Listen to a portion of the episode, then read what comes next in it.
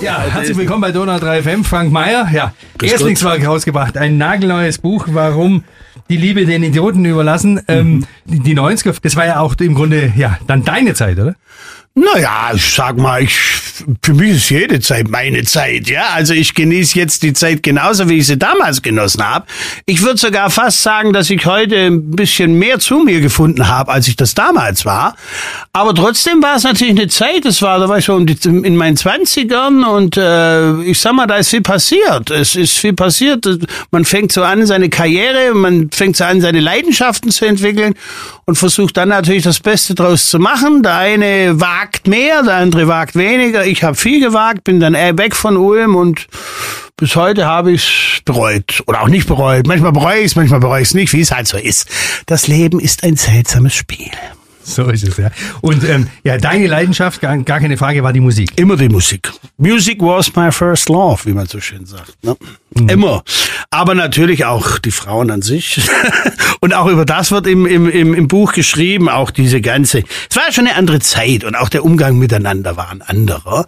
Und ja, und ja, aber in erster Linie geht's natürlich um den Wiley Club, der ja dieses Jahr sein 30-jähriges Bestehen feiert. Und dem wollte ich auch ein bisschen, dem und dem Paul wollte ich ein bisschen ein Denkmal setzen, weil ich mir schon dachte, Mensch, die, da war so viel los in diesen wenigen Jahren. Wir haben sich so tolle Künstler, die heute auch wieder ein ganz großes Revival feiern und ganz anders verhandelt werden als damals.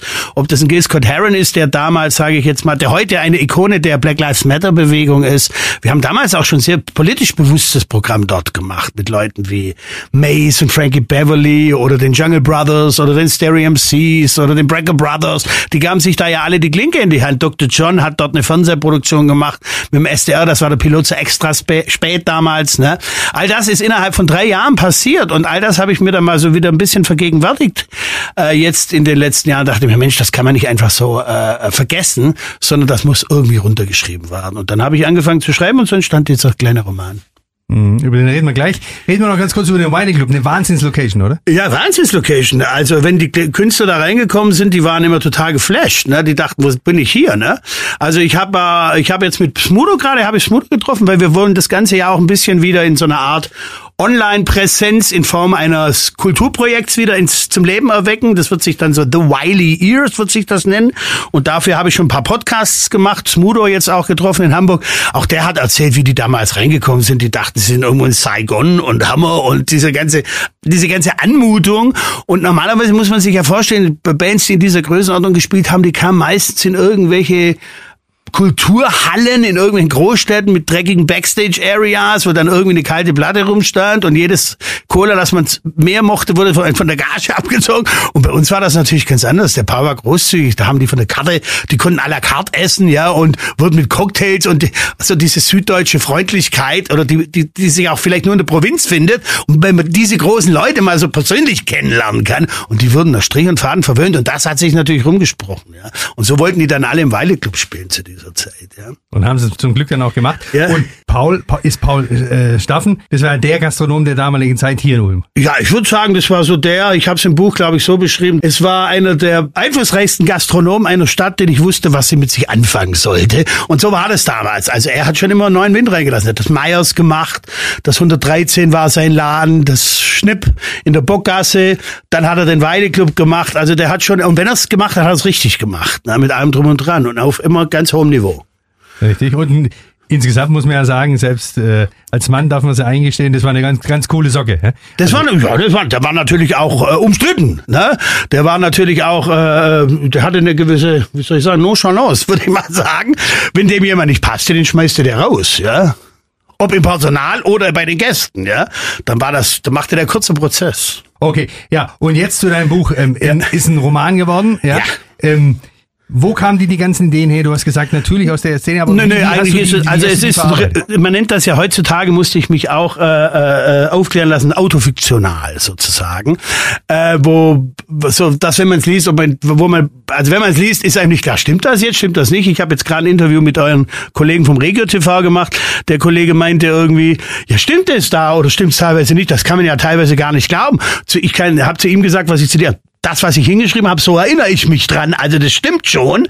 Aber mein Verlag hat daraus dann einen Roman machen wollen, weil was soll es sonst sein? Eine Autobiografie ist es nicht wirklich, ja, weil ich ja nur über diesen kleinen Zeitraum erzähle. Oder auch mein Großwerden in Laubheim, das spielt natürlich auch eine wichtige Rolle. So nennt sich das Autofiktion heutzutage. Autofiktionale Erzählweise. Wahnsinn, okay. Ja. ja. Da gibt es sicherlich einige spannende Geschichten. Äh, ja. Was ist so dein Aha-Moment da drin? Oder? Oh, es gibt viele. Ich weiß noch, wie ich damals mit dem Barkeeper von der Stütz zum ersten Mal nach New York geflogen bin.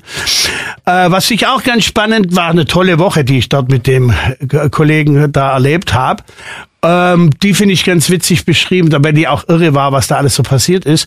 Was ich aber auch spannend finde, ist, wie sich das dann so verändert hat. Also wie dann auch so ein bisschen, also ich schreibe das deshalb auch der Titel, darauf bezieht sich auch ein bisschen der Titel.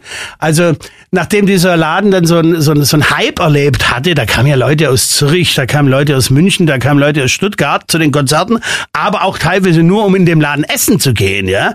Und auf der anderen Seite war da natürlich so ein Restaurantpublikum, was mit dieser Art von Musik überhaupt nichts anfangen konnte, ja. Also es war so, das war ganz lustig. Da, da, da saßen dann die Leute immer noch so beim Abendessen, so der, der Ulmer und der Neu-Ulmer.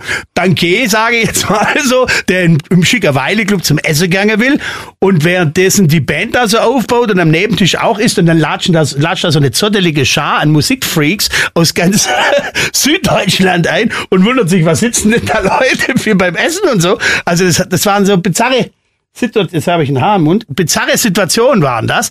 Und die finde ich auch ganz gut beschrieben und gut getroffen im Buch. Und das macht sehr viel Spaß, glaube ich, zu lesen. So zumindest berichtet es mir meine Lektorin, als sie es gelesen hat. Ja, und äh, die Schreiben leicht gefallen, schwer gefallen oder ist leicht. es also rausgekommen? Um ehrlich zu sein, leicht.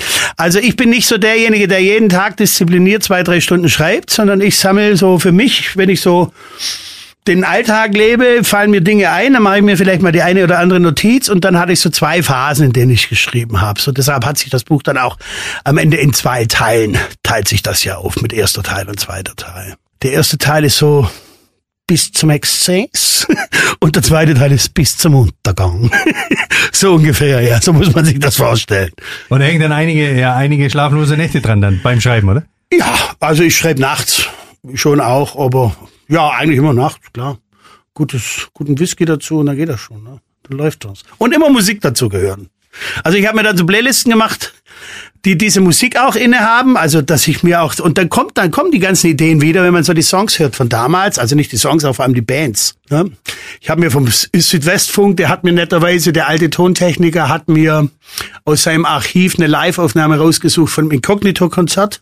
Das habe ich zu Hause gehört, live im Wiley Club, Mace mit Frankie Beverly live im Wiley Club.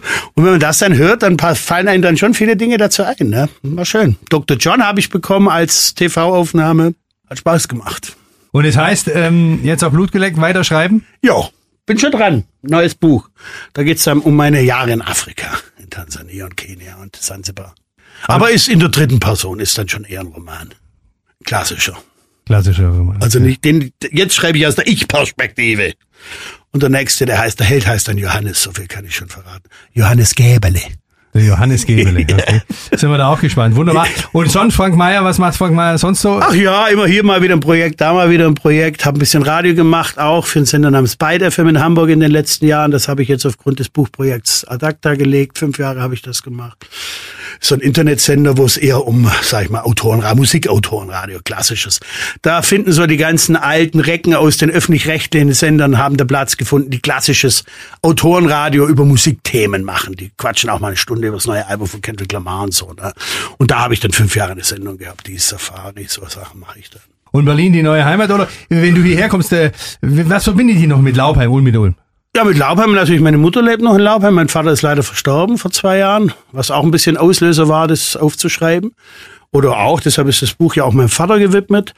Äh, meine Schwester ist noch in Ravensburg, die treffe ich natürlich gerne. Die hat natürlich auch erwachsene Kinder in der Zwischenzeit, die ich auch gerne besuche, die sich immer freuen, wenn der verrückte Onkel aus Berlin kommt. Die komme ich jetzt auch in Berlin besuchen. Und dann gibt's natürlich Freunde, nur die Heidi gehe ich ganz am Bisi ab und zu mal, wenn ich dann hier bin, an Stammtisch und höre mir schwätze und schwätz mit. Und das ist immer nett und da freue ich mich dann immer drauf. So zweimal im Jahr bin ich schon immer hier. Bin schon immer hier. Also immer noch der Heimat in gewisser Weise verbunden. Genau. Immer Schwab, immer Schwab. Herr Frank Meier, vielen Dank. Bitte, bitte. War mir eine Ehre. Danke für mir die Einladung. Auch. Danke, Frank Meier. Danke dir. Donau 3 FM. Einfach gut informiert.